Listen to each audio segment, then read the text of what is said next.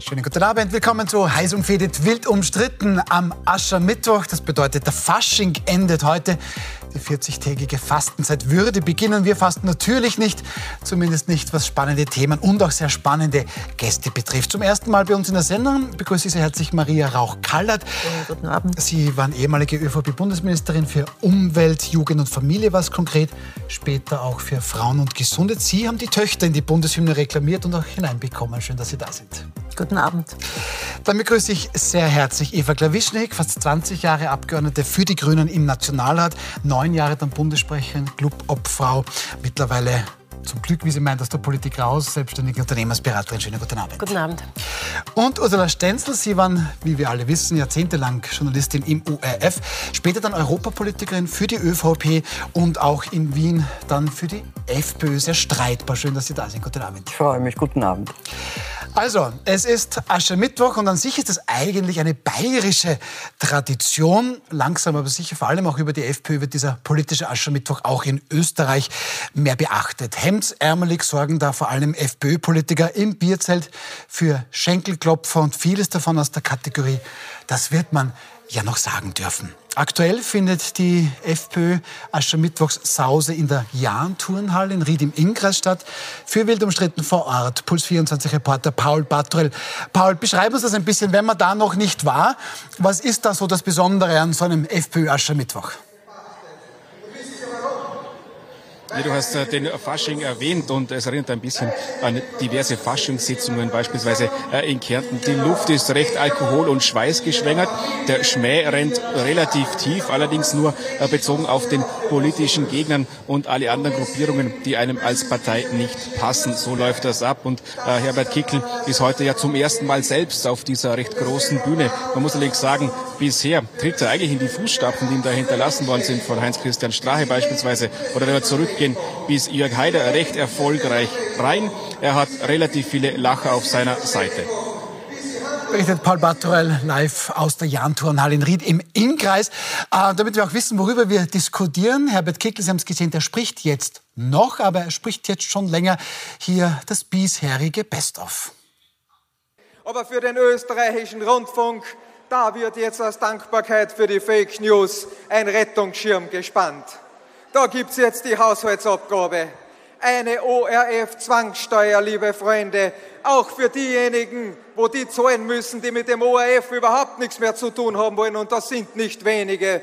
Wir sind im Kommunismus angekommen, liebe Freunde, mit dieser Form von Zwangsbeglückung. Das ist Kommunismus pur. Es ist nichts, wie es früher war. Früher, wenn du dann Furz gelassen hast, dann hat er der Doktor gratuliert, weil er gesagt, du hast eine gute Verdauung. Heute, wenn du dann Furz lässt, musst du aufpassen, dass sie dich nicht verhaften, weil du ein Klimasünder bist. Ja? So haben sich die Zeiten geändert in diesem Land und wir sind die Einzigen, die den Wahnsinn stoppen können. Ein Prost an des Experten her, weil glauben tut euch niemand mehr. Ja? Doch, es geht noch weiter. Doch seid nicht traurig, sondern froh, dem Nehammer geht's ebenso. Prost, liebe Freunde, Prost. Sie können uns nicht stoppen, liebe Freunde. Kein Bundespräsident kann uns stoppen. Dieses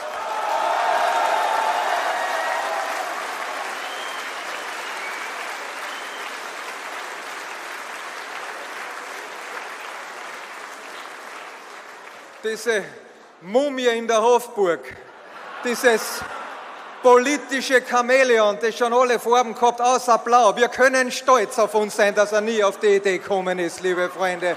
Stolz können wir sein, ein politisches Chamäleon der Sonderklasse. Soweit also Best oder Worst of, wie immer Sie wollen, von Herbert Kickl bei der aktuellen Aschermittwochsrede in Ried im Innkreis. Eva Klawischik, da beginne ich doch mal gleich bei Ihnen. Ähm, Sie haben noch zusammengearbeitet, natürlich sehr eng mit Alexander van der Bellen, dem österreichischen Bundespräsidenten Mumie in der Hofburg, meint Herbert Kickl.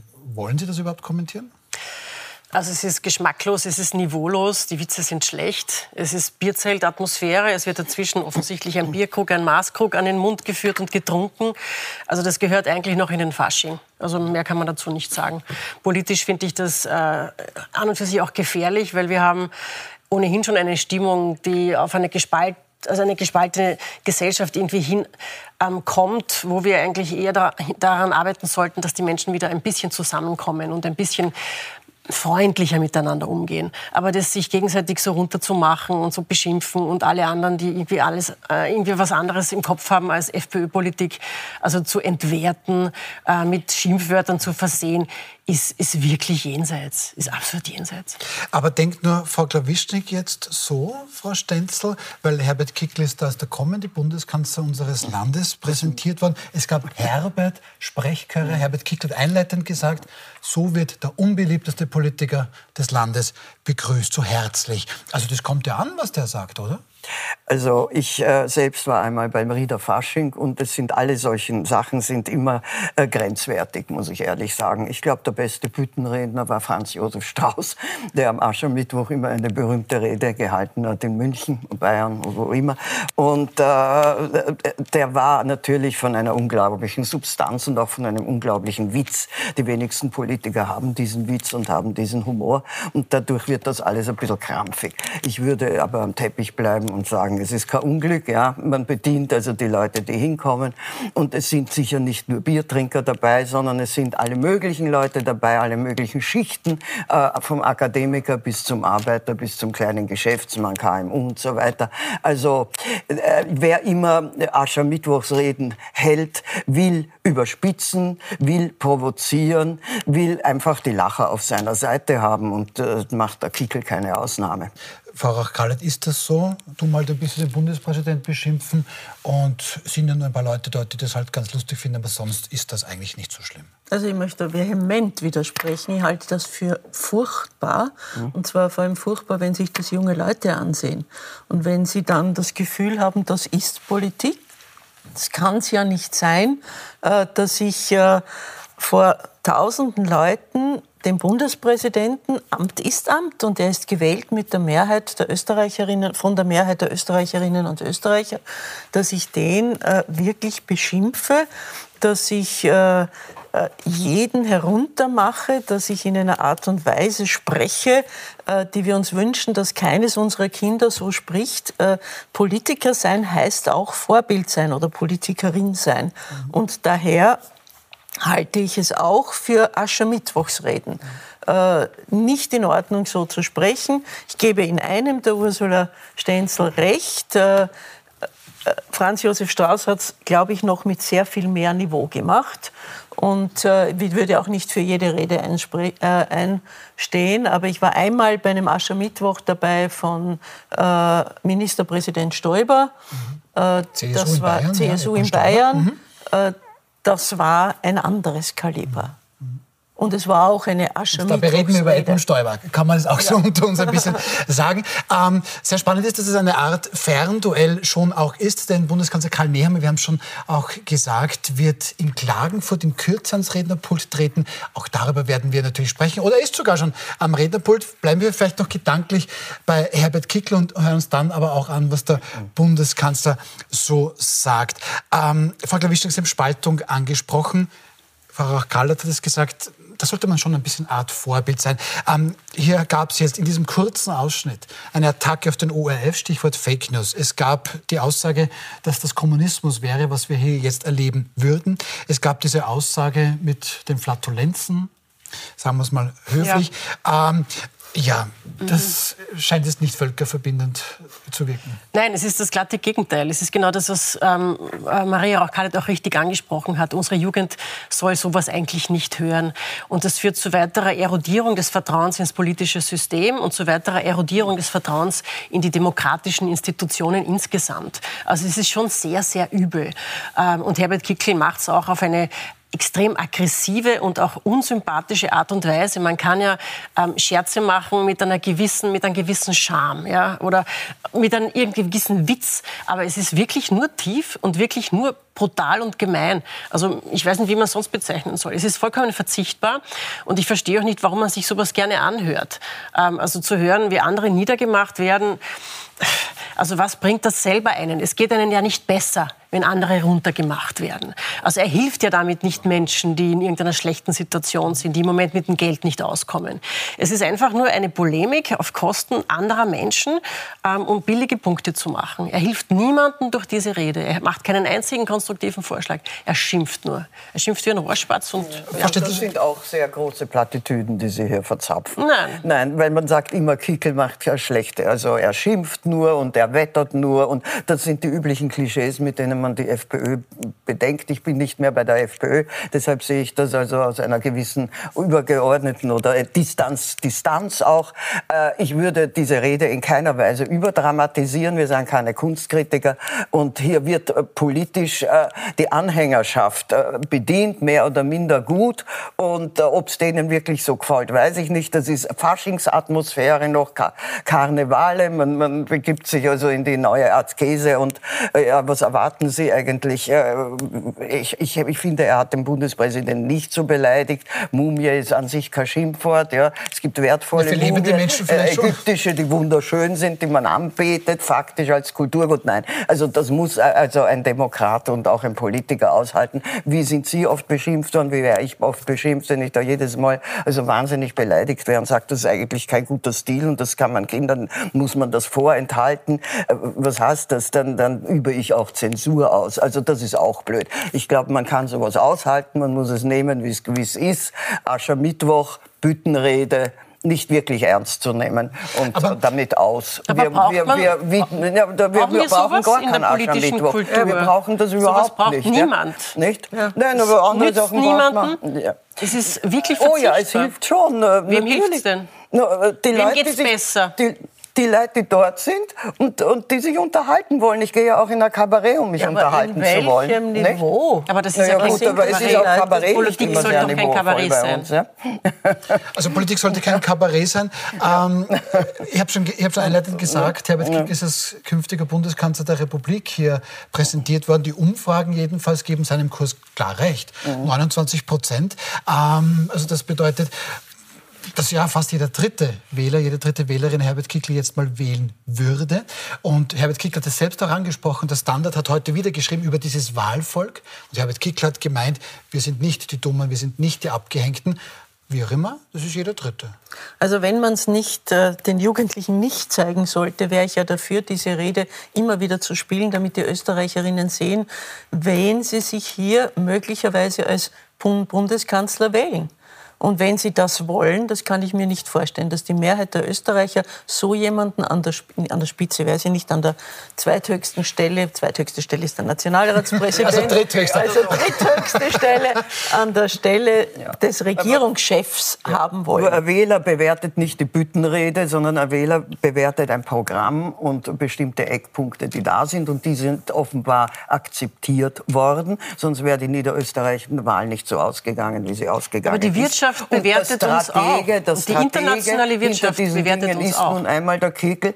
Und, und das muss man also auch einmal ganz äh, leidenschaftslos feststellen. Ja, es schadet unserem Land auch wirtschaftlich. Ach, ich weiß nicht, unserem ja, Land schaden andere ja, also Dinge ich, auch. Ich kann Ihnen ja. nur sagen, also ich bin auch mit vielen internationalen Kunden mhm. in Kontakt, die immer wieder fragen, ist Österreich wirklich so? Und was hat das jetzt zu bedeuten, diese hohen Umfragewerte für eine FPÖ wie Kickel? Und dann sieht man Kickel so, zu, so sprechen. Ich glaube, dass er über internationale Partner Partner auch so sprechen würde. Also er ist kein verlässlicher, auch Wirtschaftsfaktor, der in Österreich in irgendetwas in positiver Form voranbringen kann. Es ist einfach nur schädlich. Ja, schädlich aber, aber Frau Glawisching, da muss man dann trotzdem auch ein bisschen Butter bei die Fische lassen.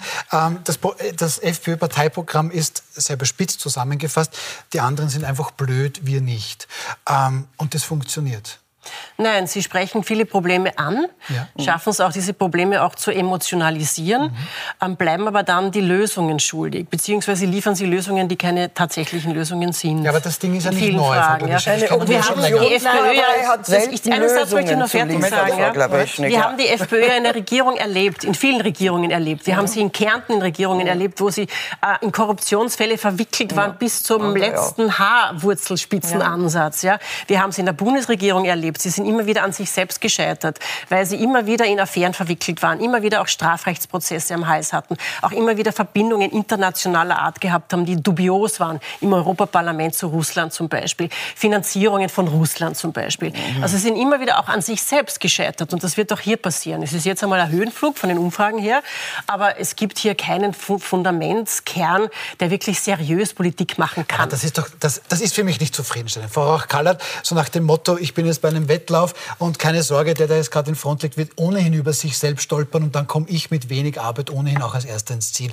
Die anderen Parteien können gegen das, was Frau Klawischnik sagt, einfach nicht dagegenhalten. Nicht Ihre Partei, die ÖVP, die SPÖ, die Grünen, gut, die gibt es ja auch und die NEOS, aber geht das nicht? Also wir haben in den letzten zwei Jahrzehnten oder drei Jahrzehnten immer wieder erlebt, unter Jörg Haider, unter Strache, jetzt unter Kickel, dass es mit der FPÖ bergauf ging und dann wieder ganz stark hinunter, dann wieder hinauf, dann wieder ganz stark hinunter. Im Moment ist es ein Hoch, ja, wie immer man äh, das bewerten kann, aus welchen Gründen äh, die FPÖ jetzt so hoch bewertet wird. Es sind natürlich die Unzufriedenheit der Bevölkerung mit der Teuerung, die nach zwei Jahren Corona, äh, drei Jahren Corona eigentlich und Maßnahmen für Corona, äh, die äh, nicht allen gefallen haben, verständlicherweise. Ich glaube, sie haben niemandem gefallen, auch mir haben sie nicht gefallen, aber sie waren offensichtlich notwendig. Weil Gott sei Dank sind in Österreich weniger Menschen, viel weniger Menschen gestorben, als wenn sie nach Brasilien oder sonst wo hinschauen, wo es alles das nicht gegeben hat. Also so gesehen ist und letztendlich ist auch die Wirtschaft halbwegs durch diese Krise gekommen. Also so schlecht war es nicht. Man kann immer noch sagen, im Nachhinein ist man klüger, es hätte besser sein können, man hätte manches anders machen können. Nur im Nachhinein klug sein ist keine Kunst. Schauen wir jetzt mal von Oberösterreich, wo wir eben jetzt bei dem politischen Aschermittwoch der FPÖ waren, nach äh, Kärnten. Und bevor wir noch Karl Nehammer anhören, Frau Stenzel, Jetzt haben wir Kickel gesehen, der ist da in seinem Element. Der hat eben, wie Sie auch schon gesagt haben, Reden für Heinz-Christian Strache geschrieben, für Jörg Haider. Ähm, so, Karl Nehammer versucht sich das in Kärnten auch ein bisschen als naja, Aschermittwochsdarsteller oder ja, was wird das? Warum soll er das nicht machen? Dort steht äh, die Wahl bevor und es ist der Aschermittwoch eben bietet sich hier an und äh, ja, meistens ist das Original besser als die Kopie. Das ist eigentlich dazu zu sagen, aber vielleicht ist es überraschend witzig und äh, hat Esprit und ich weiß nicht was alles. Also ob es ihm wirklich nützen wird und ob es der ÖVP nützen wird, so ein Auftritt in Kärnten, äh, sei dahingestellt, werden wir sehen. Ja, ich glaube nicht, dass es so dramatisch sein wird wie beispielsweise in Niederösterreich. Und ich glaube auch, dass der äh, Landeshauptmann Kaiser ganz gut abschneiden wird, trotz der internen Querelen mhm. über die Führung der SPÖ. Und äh, die Grünen, ja, ja, aber also äh, es ist der Versuch, einfach einen Wahlkampf an einem, an einem interessanten Datum zu führen. Mhm. Mit, äh, und das macht er heute. Ja. Dann schauen wir einfach auch rein, was Bundeskanzler Karl Nehammer da ähm, quasi beizusteuern hat, hier vor kurzem in der Klagenfurter Messehalle. Das kann zuversichtlich machen, dass selbst dann, wenn es ganz schwierig wird, und die Herausforderungen riesig sind, wir Krisen bewältigen können, wir Wege finden, nach Lösungen suchen und uns eben nicht kleinkriegen lassen, uns nicht erpressen lassen und nicht unsere Freiheit aufgeben. Gut. Ja, wie, wie, ordnen Sie das jetzt ein, Frau Stenzel? Das ist also keine Aschermittwochsrede, es ist eine Wahlkampfrede, nicht mehr und nicht weniger.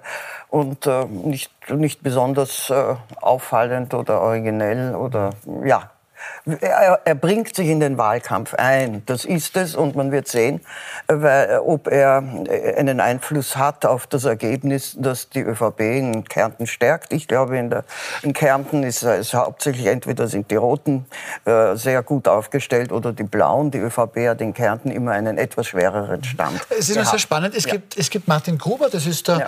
ÖVP-Chef in Kärnten, der Spitzenkandidat dort. Der war gar nicht so begeistert, dass der Kanzler heute nach Klagenfurt kommt. Im Ö1 Mittagsjournal hat er gesagt im Interview, ich glaube, auf bundespolitischer Ebene kann ich vor Ort in Kärnten nicht von Rückenwind sprechen. Wohlgemerkt, wenn Nehammer kommt. Und ich würde mir ab und zu Windstille wünschen. Würde uns wahrscheinlich auch helfen. Ähm, Frau Rauch-Kallert, Sie kennen Ihre Partei wohl am besten hier am Tisch. Das heißt auf Deutsch, bleib, wo der Pfeffer wächst wir machen das alleine. Das ist nicht freundlich gegenüber Karl Nehammer. Also ganz so war es ja nicht, weil er ist ja eingeladen worden. Und zwar nicht zu einem Aschermittwochs äh, sondern zu einem Wahlkampfevent, zum großen Wahlkampfevent der ÖVP in Kärnten. Der Hauptredner war im Übrigen der ehemalige deutsche Bundespräsident Wulff. Und äh, es hat äh, sozusagen äh, Karl Nehammer einen Kärntentag absolviert, der mit dieser Veranstaltung endet und wo er auch entsprechende Grußworte gebracht hat. Daher habe ich auch nicht eine Büttenrede erwartet, ja. sondern eine Erklärung, äh, warum manche Dinge so gelaufen sind, wie sie gelaufen sind und was in Zukunft sein soll. Letztendlich äh, ist äh, immer so eine, äh, ja, wenn Sie so wollen, äh, mehr oder weniger freundschaftliche Auseinandersetzung zwischen den Bundesländern und dem Bund. Wir kennen das, das formuliert. Föderalisten, äh, im Föderalismusstaat Österreich. Äh, es ist so, dass man gerne in den Bundesländern einmal alles, was schief geht, dem Bund zuschiebt und alles, was gut geht, hat man selber gemacht. Äh, und letztendlich äh, sind die Bundesländer gerade in den letzten drei Jahren nicht so schlecht gefahren durch den Bund. Denn der Bund war derjenige, der äh, sozusagen dafür gesorgt hat, dass die Wirtschaft aufrechterhalten bleibt, dass es nicht keine Überlastung der Spitäler gibt und vieles andere mehr. Und das haben manche Bundesländer auch dort, wo sie verantwortlich waren, etwas besser geschafft, manche weniger gut. Und äh, wenn wirklich Windstille gewesen wäre, dann hätten die Bundesländer in den letzten drei Jahren wahrscheinlich schon einige Probleme mehr gehabt. Da hat ihnen der Bund, der Rückenwind aus dem Bund schon einiges erspart an äh, Schwierigkeiten. Die Johanna Wickleiter in, in Niederösterreich wird das vermutlich ein bisschen anders sehen. Aber bevor ich dann die gebürtige Kärntnerin äh, fragen werde, ob sowas funktioniert, also dieser Wahlkampfauftritt von Karl Nehammer, würde ich sagen, hören wir noch mal kurz rein. Der Bundeskanzler spricht über Haltung. Bitte schön. Leopold Fiegel, als erster frei gewählter Bundeskanzler dieser Republik, nämlich frei gewählt aus einem Parlament, im November 1945 selbst im Konzentrationslager sitzend, den Wahnsinn der 30er Jahre erlebend und überlebend. Und ja, er musste immer wieder in seinen Taten Haltung zeigen, wehrhaft sein, Überlegungen anstellen, dieses Land aus der Krise zu führen und zu dem zu machen in den Folgegenerationen, so wie wir heute dastehen. Und sich zu bewähren, widerstandsfähig zu sein, Desinformation zu enttarnen, für das Richtige einstehen, das kann niemals falsch sein. Und Haltung, Haltung zeigen heißt auch, sich zur Neutralität zu bekennen. Haltung zeigen heißt auch zu sehen, dass Neutralität keine Last oder keine Bürde ist, sondern Chance und Möglichkeit. Die Menschen haben derzeit viele Sorgen. Die Bundesregierung hat sich dazu entschlossen, durch diesen schwierigen Weg die Menschen ein Stück weit zu begleiten, dort, wo es geht, zu lindern. Also ich glaube, es herrscht Konsens am Tisch, das ist ein Wahlkampfauftritt. Also Fasching ist in Ried, ja, ja. Ähm, die, die, Fastenzeit ist jetzt quasi in Kärnten. Ja, genau. Das hätte doch gar nicht gepasst, weil er hat ja gerade zwei Tage vorher angekündigt, er möchte in einen Versöhnungsprozess gehen, was Corona mhm. betrifft. Mhm. Und da jetzt eine Faschingsrede, eine Aschermittwochsrede zu halten, wäre total kontraproduktiv mhm. gewesen. Also das passt überhaupt nicht zusammen. Ja. Aber kann man das so zusammenfassen? Da, da, vorhin haben wir den Wannabe-Bundeskanzler gehört, aber jetzt den richtigen Bundeskanzler? Ja, ja. Schon. Naja, also war schon staatstragend. er, er, hat er ist staatstragend in der Art seines Auftritts überhaupt, das ist klar. Aber er hat vor allem etwas gemacht, was, äh, worum die Leute im Moment Sorge haben, nämlich, dass wir in dem dramatischen Konflikt und Krieg um die Ukraine unsere Neutralität gefährden ja? und zu wenig betonen. Und er hat hier jetzt, und das ist etwas, was Herbert Kickel, der viel geschimpfte, nicht wahr, sehr wohl den Finger immer auf die Wunde hält und sagt, äh, wir lassen uns zu sehr vor den Karren spannen, einer amerikanischen Politik, einer Brüsseler Politik. Wir gefährden unsere neutrale Haltung. Ich muss ehrlich sagen, mir ist aufgefallen, wirklich sehr vorsichtige Formulierungen, gescheite auch von Außenminister Schallenberg in dieser Frage. Und äh, Nehammer äh, springt auf diesen Kahn auf und betont eben die Wichtigkeit der Neutralität, um natürlich auch FPÖ und Kickel Wind aus den Segeln zu nehmen. Sie, Sie nehmen schon ein bisschen, Sie nehmen schon ein, ein bisschen noch, noch hier vieles auf dem Spiel Ja, ich steht. denke ja. aber, dass ähm, Ja. gerade in, in Kärnten ist, ist Wien weit weg und Ja, sind auch diese trotzdem. Debatten extrem weit weg. Kärnten ist das Bundesland, das immer noch extrem mit der Entwicklung, mit der wirtschaftlichen Entwicklung kämpft, mit Abwanderung von jungen Leuten. Du hast unglaublich viele in Graz, im Großraum Graz, die nicht mehr zurückkommen. Also es gibt so viele ganz konkrete Lebensthemen, also die Kärnten jetzt im Moment beschäftigen, die man schon auch ansprechen muss, wenn man dort Wahlkampf macht. Also was verbessert sich jetzt wirklich für die Lebensrealität der Leute? Und das, das habe ich jetzt nicht gehört, aber das war jetzt ja nur Na ein gut, das war ja Ausschnitt. Das nur ist ein. Zufallstreffer ist vielleicht auch nicht seine Rolle, Ja, aber das ja. ist trotzdem nach wie vor eines der brennendsten Themen. Also Kärnten ist wirtschaftlich immer noch, wenn man so sagen möchte, abgehängt Mhm. und sucht Anschluss. Ja? Und insbesondere die Ausbildung, die Abwanderung. Mhm. Ein Land, das an, an, an Menschen sozusagen verliert, ein Bundesland. Ja? Das ist ein Riesenproblem. Und sollte man vielleicht auch ein bisschen weg von der Wien-Perspektive auf die wirkliche Ich Länderperspektive kenne Ja. Kärnten gut und kenne Kärnten- es Ja, auch ich und ja- weiß, In Kärnten waren wir, das gehen wir zur ja. gebürtigen Wienerin. Nein, Ähm, Hauptwohnsitzerin Kärnten.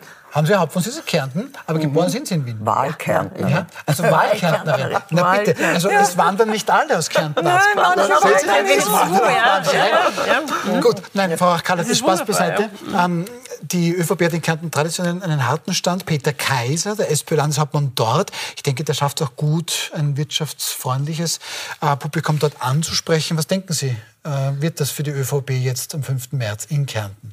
Ja, es wird sicher nicht leicht sein, weil die ÖVP hat es in Kärnten immer schwer gehabt. Die ÖVP war in Kärnten nie eine Großpartei, äh, ganz im Gegenteil, sondern sie hat immer äh, sozusagen gegen die SPÖ und gegen die und eine, einige Jahre gegen die FPÖ sozusagen sich bewähren müssen und zwar äh, zum Teil auch äh, mit äh, sehr geringen Wahlergebnissen. Also zum Beispiel Christoph Zernato, der ja zweimal Landeshauptmann war, war das mit 25 Prozent der Stimmen. Also das war ja damals äh, auch nicht so leicht und äh, die äh, Kärnten ist traditionell rot oder blau äh, und die ÖVP bemüht sich, hier auch äh, am Boden zu gewinnen. Hat es in den letzten Jahren auch nicht immer in sich ganz leicht gehabt, aber ist engagiert. Und ich wünsche Ihnen alles Gute von dieser Seite so. her. Okay, dann äh, sagen wir, dieses Thema ist mal durch und wir schauen gleich zum nächsten. Sieh da, die SPÖ ist wieder da. Ganz konkret meldet sich heute die SPÖ-Bundesparteivorsitzende Pamela Rendi-Wagner sehr kräftig zu Wort und liefert einen zumindest diskussionswerten Vorschlag, der Mieter im Land massiv entlasten soll.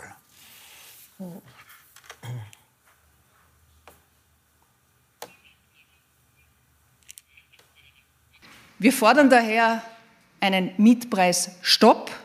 Wir wollen, dass die Mieterhöhungen bis 2025 ausgesetzt werden. Und danach sollen die Mieterhöhungen auf maximal 2 Prozent pro Jahr begrenzt werden.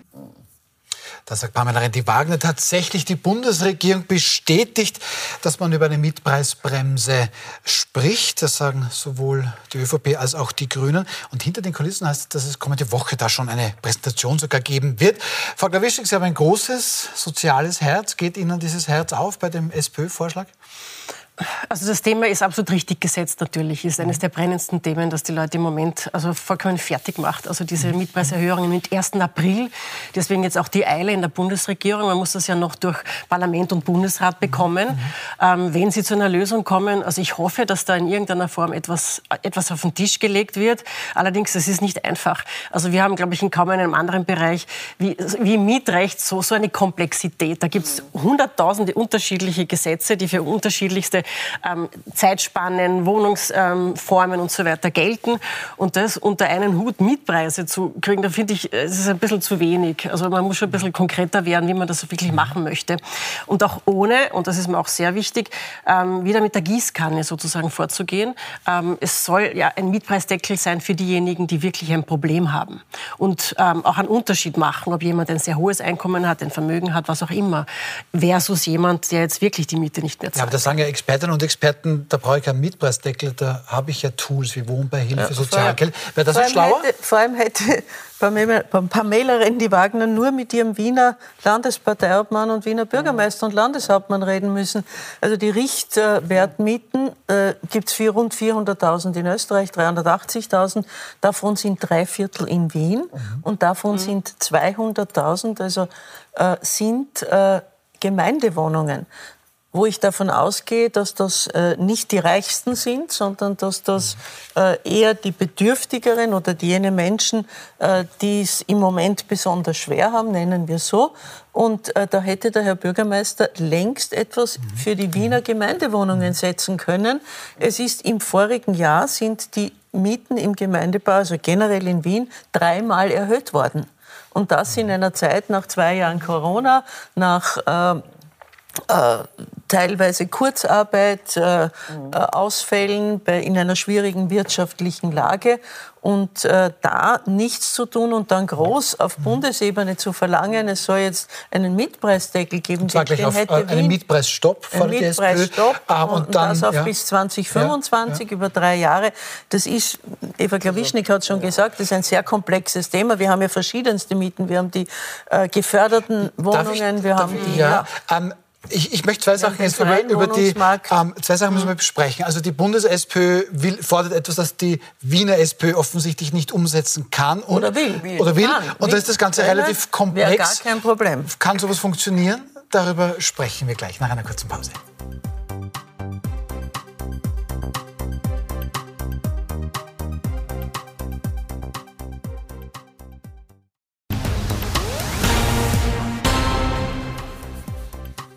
Willkommen zurück live hier bei Wild umstritten. Wir sprechen über die umstrittenen Mietpreise.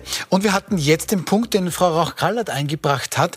Ich fasse das ein bisschen zusammen. Die SPÖ, also die Bundes-SPÖ, namentlich Pamela Rendi-Wagner, fordert da ganz tolle Mietpreisbremsen, Mietpreisstopp und überhaupt was die SPÖ Wien eigentlich gar nicht liefert. Weil wir haben sich gesagt, dreimal ist das schon wieder erhöht worden in Wien. Im vergangenen Jahr dreimal. Warum ist das denn kurz, so? Ich muss trotzdem kurz widersprechen. Gleich widersprechen? Ja. Ähm, es ist in allen Ballungsräumen ein Riesenproblem. Ob das ja, der Großraum Graz ist, ob das Salzburg ist, ob das Linz ist. Aber Graz hat zum Beispiel nicht erhöht. Tirol ist. Graz oder ob das zum Beispiel nicht Vorarlberg ist. Ja. Es ist für, aber überall im Moment. Also es macht schon Sinn, eine bundesweite Lösung zu machen, und nicht ein Fleckerlteppich. Nein, also ich glaube, es Angebot Angebot und Nachfrage sollte den Preis ja, eigentlich äh, äh, regulieren, wenn man das so will, oder einspielen. Nein, äh, was die Stadt Wien wirklich verabsäumt hat, und ich war ja lang genug auch im Rathaus und als Stadträtin tätig, ist äh, genügend Wohnungen zu bauen. Und eine Stadt, äh, wo man sehr stolz ist, äh, dass sie wächst, sie wächst vor allem durch Zuwanderung, hat zu wenig Wohnungen, vor allem zu wenig Sozialwohnungen. Natürlich geht da der Preis in die Höhe. Wir haben einfach zu wenig Wohnungen gebaut in einem Segment, das leistbar sein sollte sollte. Und die Stadt Wien kennt da gar nichts. Sie erhöht die Gebühren enorm. Jetzt sind die Energiepreise noch dazu durch die künstliche Verknappung dank Ukraine-Krieg und so weiter auch in die Höhe geschnellt. Und das geben natürlich die Hausbesitzer, die individuellen, aber auch die äh, also Versicherungen und so weiter, äh, die großen also Eigentümer faktisch weiter. Und äh, das ist furchtbar. Natürlich muss man hier den Ärmsten unter die Arme greifen, weil sonst, äh, wie, wie sollen die ihr Leben bestreiten. Ja? Aber, Aber es ist einfach ein, eine, eine wirkliche Versäumnis der Stadt Wien, zu wenig in den letzten Jahren gebaut zu haben, irgendwie, und, und alle Gebühren und, äh, zu erhöhen. Und die Mieten werden halt jetzt auch erhöht. Aber das ist aber, ja. das, das würde jetzt den Menschen aktuell natürlich auch nicht helfen, weil so schnell kann ich Wohnungen nicht bauen. Aber ist es nicht schon auch ein bisschen, wenn denn dann die Stadt Wien baut, das tut sie ja sehr wohl, dann kommen Grüne et ali, mhm. es betoniert so es zu.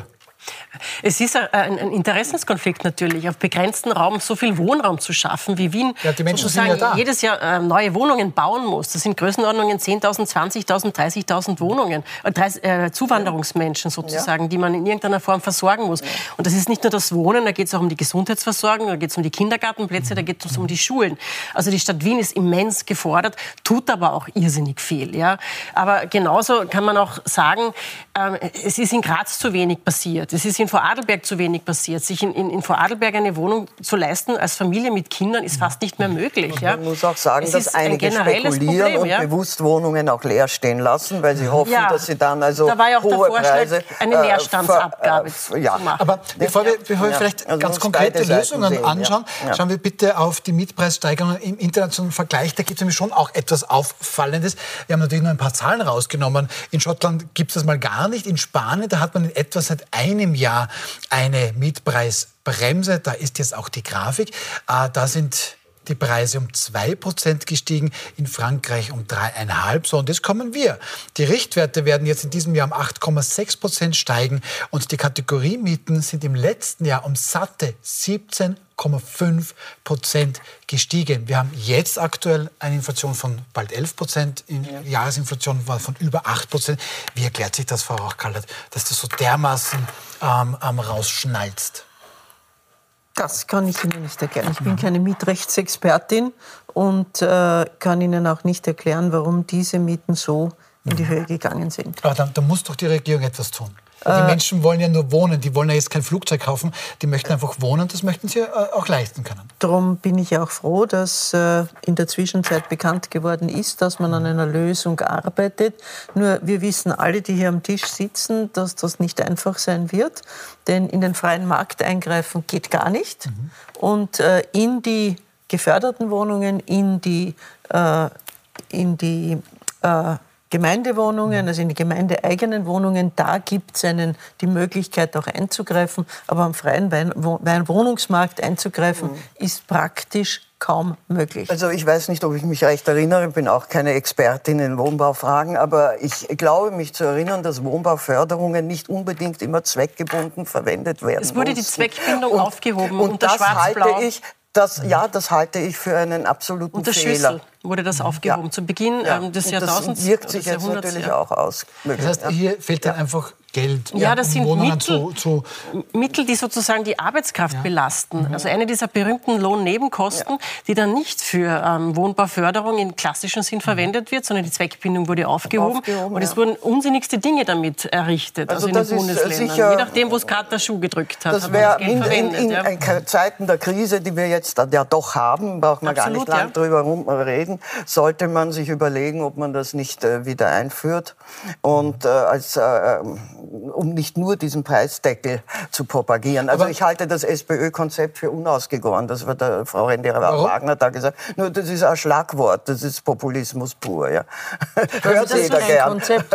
Ja, das ist kein also, Konzept. Das stimmt. Aber was ja. ähm, noch sinnvoll war, was ein bisschen untergegangen ist, ist diese Leerstandsabgabe mhm. auf Wohnungen, die nicht vermietet werden. Obwohl man hier auch ja, sehr das ist vorsichtig, ne? sehr ja. vorsichtig Da können wir gleich muss. den Kommunismus einführen. Nicht? Na, ist das, das ist Kommunismus, Leerstandsabgabe? Ja, das ist Kommunismus pur, Warum? nicht? Das ist Strafzoll, nicht? den sie zahlen. Wenn Leute aber, aber eine Vorsorge getroffen haben, ja. im Eigentum beispielsweise, ja. ja? und diese Wohnung also für ihre Kinder angespart haben, ja? Mhm.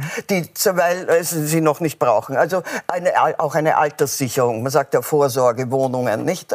Also es ist eine Art, das Geld wird immer weniger wert, also geht man in Immobilien. Und wenn man die dann faktisch bestraft dafür, dass sie das gemacht haben, dafür haben sie aber dem Staat und den Kommunen viel erspart, weil Wohnungen ja da sind. Sie werden nur nicht genützt. Ja? Es sind zu wenige da. Die, die da sind, würden äh, privat auch gemacht. Also nein, ich bin da, dagegen. Man muss diese ganze Debatte über Mietpreiserhöhungen, Wohnungen, Leerstand und so weiter von diesen klassenkämpferischen Dingen nein, entfernen. Und dass das den Politikern bis jetzt nicht ja. gelungen ist, ist ein Armutszeichen. Ganz einfach und ein Versagen. Aber da gibt es ja. Wirtschaftsforscher, die das ähm, auch befürworten ja. und die auch sehr ähm, präzise Modelle vorgelegt erlebt haben, wo genau diese Probleme auch vermieden werden. Aber das ist keine Frage jetzt von links oder rechts oder oben oder unten, sondern es wird auch von Wirtschaftsforschern auch befürwortet. Was sagt die Ver quasi Vertreterin der Wirtschaftspartei zu dem Thema? Weil es gibt in, in der Steiermark, in Salzburg und Tirol gibt es schon auch Leerstandsabgaben. In Innsbruck, glaube ich, ist es relativ wenig, das heißt 100 Euro im Jahr. Ähm, also da bin ich bei der Ursula ja. Stenzel, dass ich sage, dass äh, gerade vor, also auch die, der Eingriff in den freien Markt, die Vorsorgewohnungen, die sich manche geschaffen haben, eben weil auf dem Geldmarkt praktisch keine Zinsen äh, zu erreichen waren. Das oder auch, Gold ist das ja, dann, ne? Mhm. Und äh, doch mit dem Wohnungsmarkt in etwa eine Rendite von zweieinhalb, drei, dreieinhalb Prozent zu erreichen war. Mhm. Äh, und das zum Teil auch Altersvorsorge ist. Wir haben ja immer gesagt, äh, die Pensionen, man soll schauen, sich eine Zusatzpension äh, zu schaffen. Wir haben jetzt Pensionskassen gehabt, die vor allem in den wirtschaftlichen Krisen dann plötzlich reduziert wurden und nicht mehr so viel ausgeworfen haben oder auswerfen können, wie ursprünglich geplant war. Und daher sind Wohnungen durchaus auch ein Vorsorgemodell. Also das heißt, da, da hat es jemand was angespart, da hat es jemand was angespart, äh, also eigentlich als Vorsorgemodell und plötzlich greift der Staat da auch wieder zu. Ist das gerecht? Also erstens, ähm, die Menschen, die sich tatsächlich Wohnungseigentum leisten können, sind sehr viel weniger geworden. Der Großteil der österreichischen Menschen, der österreichischen Familien lebt in Miete. Ja, ja so viel ja. wie in ja, vielen anderen Ländern eben nicht. Also wirklich ein sehr, sehr großer, ja, am großer, Land großer Anteil. ist mehr Eigentum. Ne? Und ähm, Wohnungseigentum mhm. soll nicht zur Spekulation dienen. Also das, das, das, Recht auf Wohnen hat auch eine gewisse Bedeutung. Also man muss, muss man Wohnungen erhalten abbilden. können, man muss alte Häuser Natürlich, sanieren können. Sie verlangen ja von den Grünen, Ex-Grüne oder so weiter. Sie waren ja dann bei einer Kapitalgesellschaft tätig, nicht nur so viel ich weiß, bei Novomatic. Also Sie werden die Wirtschaft auch von der anderen Seite Absolut, gesehen haben. Also ich meine, ja. Eingriffe in den Markt sind immer problematisch, ja, äh, weil, weil sie zu Ungleichgewichten ja, aber offensichtlich, führen. und das sagen immer viele Menschen, auch keine Eingriffe, ja. zumindest derzeit, weil es steigen die, die, die Wohnungskosten, aber auch die Energiekosten. Das geht sich für viele Menschen natürlich immer weniger aus. Aber ich danke Ihnen mal für dieses, äh, für dieses Thema und schauen wir gleich zum nächsten. Was sich jetzt abzeichnet, das ist ein neuer eiserner Vorhang, der aber wahrscheinlich schlimmer sein wird als damals noch im Kalten Krieg. So lässt Politologe Heinz Gärtner heute in der Kronenzeitung aufhorchen. Die Ukraine, so Gärtner, werde wohl geteilt werden. Und wir zeigen Ihnen jetzt hier die Europakarte. Und Heinz Gärtner meint, es könne sein, dass sich quasi ein neuer gedanklicher eiserner Vorhang vom Norden das ist dann hier oben, wenn wir von oben beginnen. Russland sehen die recht gut. Das wäre dann Finnland über das Baltikum. Dann das schraffiert ist hier Weißrussland. Sie wissen, auch hier gibt es offensichtlich Ansprüche, die Russland an Weißrussland stellt. Dann gehen wir durch die Ukraine durch. Auch hier die derzeit russisch besetzten Gebiete rot markiert. Und dann geht es über das Schwarze Meer nach unten. Denken Sie, ist das die Zukunft, Frau Rauch-Kallert, dass womöglich sogar auch die Ukraine, das sagt auch Heinz Gärtner, eigentlich dort geteilt wird, wo jetzt die Soldaten auf beiden Seiten stehen, sich eingegraben haben? Die Ukraine geteilt und Europa wieder in zwei unterschiedlichen Hemisphären? Also nach 1989 ist das ein schrecklicher Gedanke. Äh, aber äh, ich kann mir vorstellen, dass Gärtner nicht ganz Unrecht hat, so wie die Situation derzeit ist. Mhm. Äh, denn äh, im Moment ist nicht sichtbar, dass hier äh, in irgendeiner Weise eine der beiden Seiten äh, territoriale Erfolge äh, erringen kann. Es ist praktisch furchtbarer Stillstand, nämlich Waffen. Das ist kein Waffenstillstand, aber es ist ein Stillstand in, in den Auseinandersetzungen. Es sterben täglich furchtbar viele Menschen. Es ist äh, dieser russische Angriffskrieg etwas, mit dem niemand gerechnet hat. Und äh, es ist auch kein Frieden absehbar. Es ist nicht einmal ein Waffenstillstand absehbar. Und im Moment äh, wenn äh, all das stimmt, was wir in den Nachrichten hören, äh, ist auch die Diplomatie im Moment äh, relativ hilflos, weil es keine Ansprechpartner auf der anderen Seite gibt. Wir haben die beiden großen Reden äh, gestern gehört von Biden und von Putin, mhm. Äh, wobei, also ich habe ich habe sie nicht fassen können, was Putin da äh, vor seinem ausgewählten Publikum ausgebreitet hat. Und wo die ganze Welt weiß, dass das nicht stimmt. Nur Russland soll es nicht wissen. Und äh, äh, wir werden in den nächsten Jahren wahrscheinlich erleben, äh, eine, zumindest an dieser Grenze eine ähnliche Situation, äh, wie wir sie in den 70er Jahren noch in Europa erleben mussten. Beziehungsweise, na, ich bin nach dem Krieg geboren. Für mich war das die Normalsituation bis 1989 äh, wo an der Grenze eben alles Mock dann durchgeschnitten hat. Ja, oder, mhm. und, und wo sich mhm. langsam gelockert hat und eigentlich niemand geglaubt hat, dass 89 passieren kann. Also wir hätten in 80, 81, 82 äh, war das so weit weg und äh, jetzt kommt das offensichtlich wieder an, etwas an, an einer etwas anderen Stelle. Und äh, daher das, was ich glaube, was wir auf jeden Fall tun müssen, ist die Gesprächs Fähigkeit in jeder Form aufrechtzuerhalten. Das ist, glaube ich, ganz wichtig. Die Diplomatie muss alles versuchen, was möglich ist. Äh, wir werden auch in Zukunft mit Russland leben müssen, in welcher Form immer.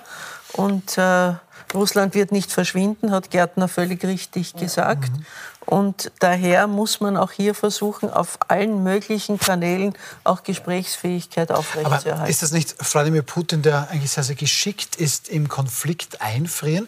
Es scheint ja tatsächlich so zu sein, dass zumindest seine Armee derzeit keine entscheidenden Schläge ähm, erreichen kann. Auf der anderen Seite, der Westen hält sich doch zurück. Hier gibt es vielleicht auch die Angst vor der atomaren Bedrohung. Also erreicht unterm Strich dann doch Wladimir Putin ja, einen eingefrorenen Konflikt und die Teile, die halt jetzt gerade besetzt sind in der Ukraine, die werden ihm halt dann schon auch bleiben. Das ist alles hochspekulativ. Ja. Also wir wissen erstens nicht, wie lange Putin an der Macht bleibt. Wir mhm. wissen nicht, wer ihm nachfolgt. Wir wissen nicht, ob es eine komplett andere Perspektive auch von russischer Seite auf die Welt gibt. Das ist ja nicht mhm. ausgeschlossen.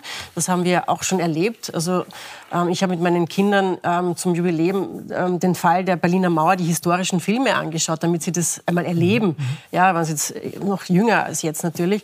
Ähm, aber das, das war ja eigentlich unerwartet. Das war wie ein Erdbeben, das da auch einmal passiert ist, ja, von innen heraus. Also man kann das nicht vorhersagen, was tatsächlich passieren wird. Und ich ähm, setze schon sehr stark darauf, dass dass wenn der Konflikt in irgendeiner Weise einmal ruhen kann, also dass wir jedenfalls uns sehr bemühen um einen zivilen Austausch mit der russischen Bevölkerung, ob das jetzt im Bereich der Kultur ist, im Bereich der Wissenschaften, vor allem im Bereich des Sports, also dass man den Kontakt zu der Bevölkerung wieder aufbaut, weil Russland ist nicht Putin. Es gibt da ganz, ganz viele Menschen, die mit ihm nicht einverstanden waren, die es aber jetzt nicht sagen dürfen. Wir wissen nicht, wie es denen geht. Ja? Wir wissen auch nicht, wie viele das sind. Ähm, und das dürfen wir nicht aus dem Auge verlieren. Und das jetzt so als Block zu sehen und da gleich die Grenze durch Europa zu sehen, finde ich einen Schritt jetzt zu schnell und einen Schritt zu bedrohlich und zu spekulativ. Wie gesagt, wir sprechen über die Einschätzung ja, ja, von Heinz Gärtner. das ist eine Meinung. Aber dann, ja. Frau, Frau, Frau Stenz, jetzt ist derzeit in Moskau der chinesische Chefdiplomat Wang Yi, der auch persönlich ja. von Wladimir Putin heute empfangen ja. worden ist im Kreml. Es soll es einen chinesischen Friedensplan geben. Was denken Sie, könnte der beinhalten? Also, äh, wir sind ja am Aschermittwoch und ich finde, sowohl Biden als auch Putin sollten Asche auf ihr Haupt streuen. Ja? Mhm.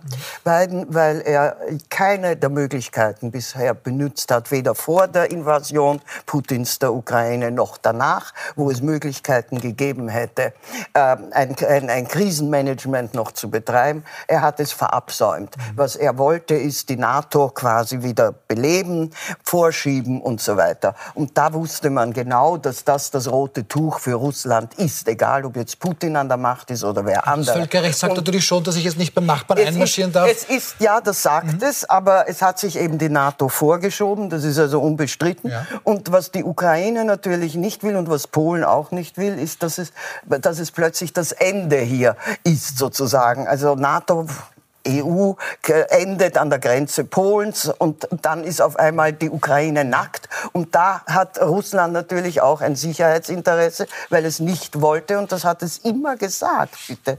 Das, also das Spekulieren, dass die Ukraine zur NATO kommt, ist wirklich nicht, nicht mit den Sicherheitsinteressen äh, Russlands äh, vereinbar. Und äh, das jetzt ausgerechnet, Aber bitte China, ja. China, das selbst eine sehr aggressive ja. Außenpolitik im indopazifischen Raum betreibt.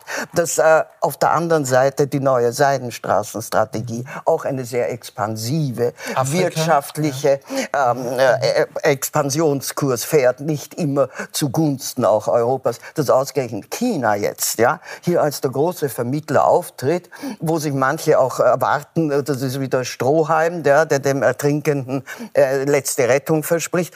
Äh, möglich, dass es so ist, aber ich bin da sehr skeptisch und da ist etwas schiefgelaufen. Und da ist zwar einmal etwas schiefgelaufen in der westlichen Strategie, dass man China jetzt in Europa sozusagen da die Bühne bietet. Und noch dazu der ehemalige Berater der Angelika Merkel, der also die Münchner Sicherheitskonferenz, der Herr Christoph Heusgen, hat den noch eingeladen. Den Putin hat man ausgeladen, aber den Herrn Wang Yi hat man eingeladen gibt denen hier eine Bühne erstmals in Europa in der Nachkriegsgeschichte des Kalten Kriegs. Also diese, das, dessen, dieser Bedeutung sollte man sich schon bewusst sein. Sie machen ja? uns, uns, uns dieser ja. Bedeutung sehr bewusst. Vielen Dank ja. dafür. Wir sind leider zum Ende. Wir werden sicherlich die große Frage dann noch besprechen müssen, ob jetzt China irgendwo da ein wunderbarer Vermittler ist oder womöglich ein neuer Partner Russlands.